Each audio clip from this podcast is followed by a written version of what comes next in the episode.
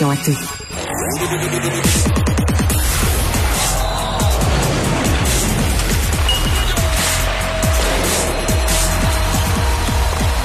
Jean-François Barry, un chroniqueur pas comme les autres.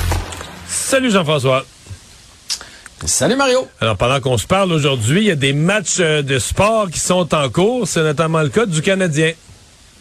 Canadien qui affronte la pire équipe de la Ligue nationale, les Sharks de San Jose. Hey, ils doivent se permettre d'un party offensif? Hey, pour vrai, pour vrai, parce que là, c'est sûr que les, les, je vais dire, le score, c'est 1-0 pour les Sharks. Le Canadien a très bien entrepris le match. C'était 9-3 les lancer un bout de temps. Les Sharks ne faisaient absolument rien. Le Canadien a eu des chances de qualité, donc Caulfield tout seul devant le filet, qui n'a pas été capable de marquer. Et euh, vers, il restait peut-être 4 minutes à jouer. Ils ont eu une petite poussée, les Sharks. On a pris une pénalité. Et ça a été un, un avantage numérique de, de qui, écoute, qui a fait des, du feu. Là. Je ne sais pas combien ils ont de lancés, genre 8 lancés sur cet avantage numérique-là. Et ça s'est poursuivi en début de deuxième, cette domination-là des Sharks. On dirait que ça leur a donné euh, du momentum. Et là, c'est 1-0 pour les Sharks. Et qui a marqué? Je sais pas. Mike, Mike Hoffman. Non! je vais me confesser, j'avais aucune idée qu'il était rendu à San Jose. L'ancien Canadien, donc ouais, on ouais, on s'est débarrassé de lui cet été. Ben, il vient de faire mal aux Canadiens. Oh, 2-0 maintenant pour les Sharks de San Jose. Fait que le Canadien Là, tu, tu parlais de Caulfield qui, ce match-là. Là. Tu parlais de Caulfield qui avait pas marqué en première, mais euh, je voyais des observateurs qui disaient qu'au dernier match le contre Anaheim, euh, pour la première fois, on n'avait pas vu ça depuis que le, le Canadien, qui avait montré des signes d'impatience, avait cogné après les, les bandes. Euh. Ouais, ça fait un petit bout de temps qu'on le voit. euh, tu sais, il est tout le temps souriant d'habitude, tout ça. Là, là il commence euh, quand il arrive à frapper les, la porte là, un peu plus fort. Euh, on le voit babouner, on le voit cogner avec son gant dans la bande, on le voit déposer sa bouteille d'eau avec un peu plus de, euh, de force. Mais c'est normal, là. Je veux dire, il sait que c'est un scoreur, il a besoin de scorer, puis les chances sont là. Mario, tantôt, là, c'est une chance A1, là, tout seul dans l'enclave. Bon, oui, c'est un bel arrêt de Blackwood de l'autre côté. Reste que Caulfield nous a habitués à marquer ce genre de but-là. À chaque match, il aurait pu compter depuis le début. Fait que je pense, de, depuis les, derniers jours, depuis sa séquence de, matchs euh, euh, sans but, et je pense que ça commence à être euh, lourd sur ses épaules. Et dans la NFL aussi, il y a un match aujourd'hui.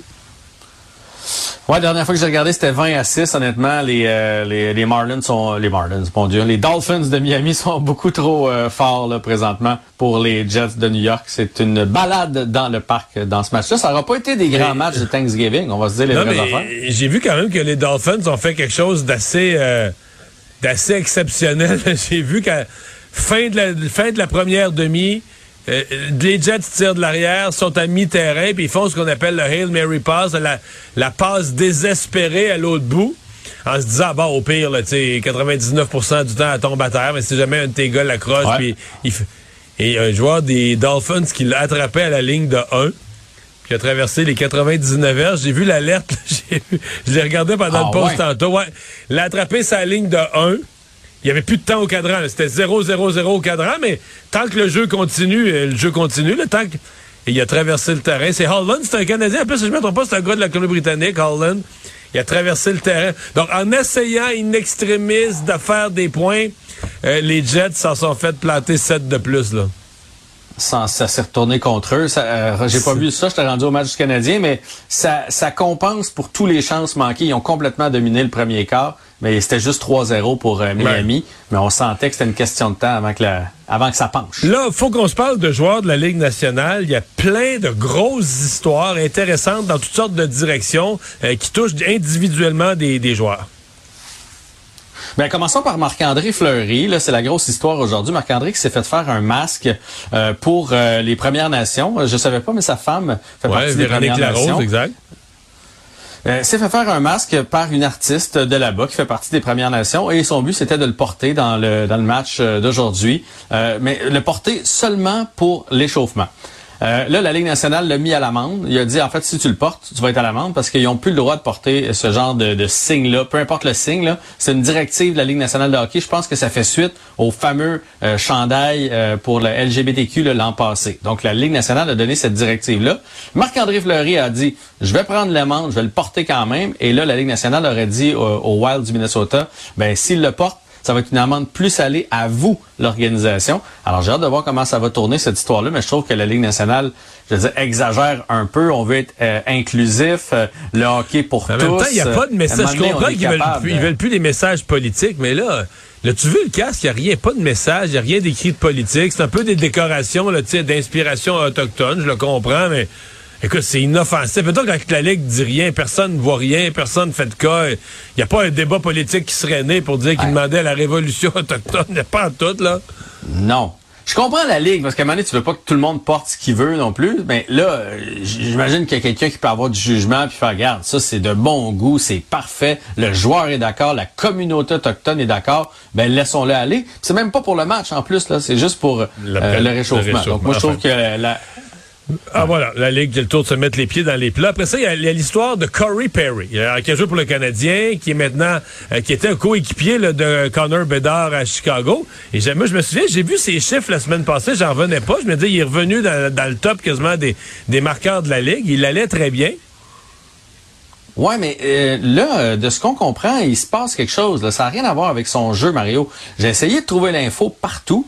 J'ai pas trouvé. ça va être le deuxième match de suite en fait, ça a été le deuxième match. Ils ont gagné les Hawks contre euh, les Maple Leafs tantôt. Deuxième match dont, euh, manque Corey Perry. Il n'était pas en uniforme, mais ça dit que c'est une décision d'organisation. Donc, qu'est-ce qui s'est passé? Euh, ça dit pas Corey Perry, parce que d'habitude, on aurait sorti raison personnelle. Tu sais, s'il y avait eu un décès dans sa famille, quelque chose. Ça dit pas ça. Ça dit pas qu'il est healthy scratch entre, entre guillemets, là, donc en santé, mais on le fait pas jouer parce qu'il y a de bonnes statistiques.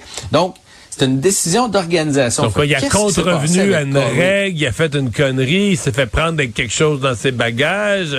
Ben, on va apprendre ça dans les prochains jours. Tu sais, c'est sûrement pas juste. Euh, il a manqué un couvre-feu là à l'âge qui est rendu. Corey Perry, euh, on y aurait donné grâce, on n'aurait pas fait état de ça. Il est pas arrivé en retard pour l'autobus. Là, il y a quelque chose de, de, de plus gros que ça. Il s'est pogné avec quelqu'un ou il est contrevenu à quelque chose d'important.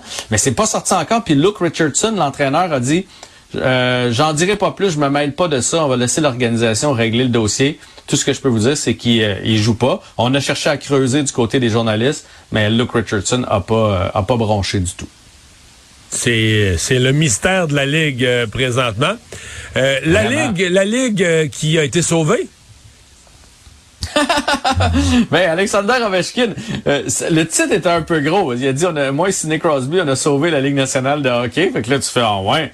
Mais ce qu'il dit, c'est pas méchant non plus. Là. Dans le fond, ce qu'il dit, c'est, eux autres sont arrivés après le lockout. Souviens-toi, il y avait eu euh, grève ou lockout, là, je me souviens pas lequel des deux. C'est pour ça d'ailleurs que Ovechkin et Crosby sont arrivés en même temps dans la Ligue, même s'ils se sont fait repêcher deux années euh, subséquentes, parce que Ovechkin n'a pas joué à sa première année. Et là, on se demandait les codes d'écoute, est-ce que les gens vont bouder la NHL et tout ça? Puis il a dit, euh, Sydney et moi, on a viré euh, les codes d'écoute euh, bout pour bout. Là. On a ramené le monde dans les arénas. on s'est affronté tellement de fois en finale d'association. Ça a créé une rivalité naturelle. On a été les deux vedettes de cette ligue-là pendant longtemps.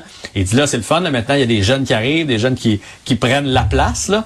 Mais il dit, c'est nous autres qui avons bâti la, la NHL qu'on connaît aujourd'hui. Bon, c'est un peu prétentieux, mais il n'y a pas tort en même temps. C'est ça que j'allais dire. C'est un petit peu prétentieux, puis un petit peu vrai. ben, ben, tu sais, je veux dire, des chandails de Crosby, là, puis euh, moi, j'ai écouté des matchs euh, Washington-Pittsburgh, là, même si j'avais aucun sentiment mais euh, d'appartenance à une des deux équipes. Mais c'était pour le show. On voulait voir le Russe contre le Canadien, on voulait voir les, les, le scoreur contre le passeur, puis la tête de hockey. Tu sais, c'était comme une, une télésérie, là, ces deux gars-là, quand ça s'affrontait. Voilà. Mais la façon qu'il le dit, mais c'est parce qu'on dirait que... On dirait qu'il se fout un peu du monde, Ovechkin. Moins qu'avant, mais qu'il se fait un peu du monde, puis il y a le tour de il a le tour d'être semi-sympathique, mettons, là. Ben, je pense qu'il se fout du monde. Oui, carrément. pas un peu. Puis pour vrai, je pense que ça, ça, a aidé son style de hockey et tout ça. Tu sais, il a, il a toujours joué selon ses règles.